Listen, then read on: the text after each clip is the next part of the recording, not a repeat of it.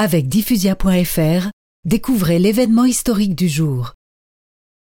Le 1er septembre 1700, Charles II, roi d'Espagne, mourut sans laisser d'héritier.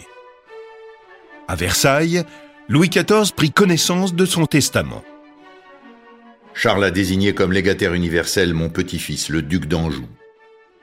Si nous acceptons cet héritage, l'Europe nous en voudra beaucoup.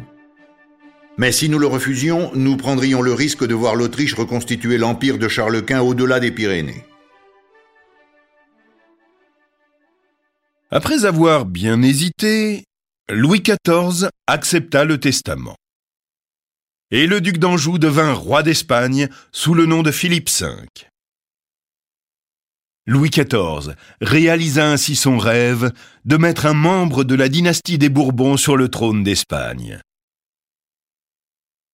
Malgré de nombreux renversements suivis de restaurations, la maison de Bourbon règne depuis lors sur le trône d'Espagne.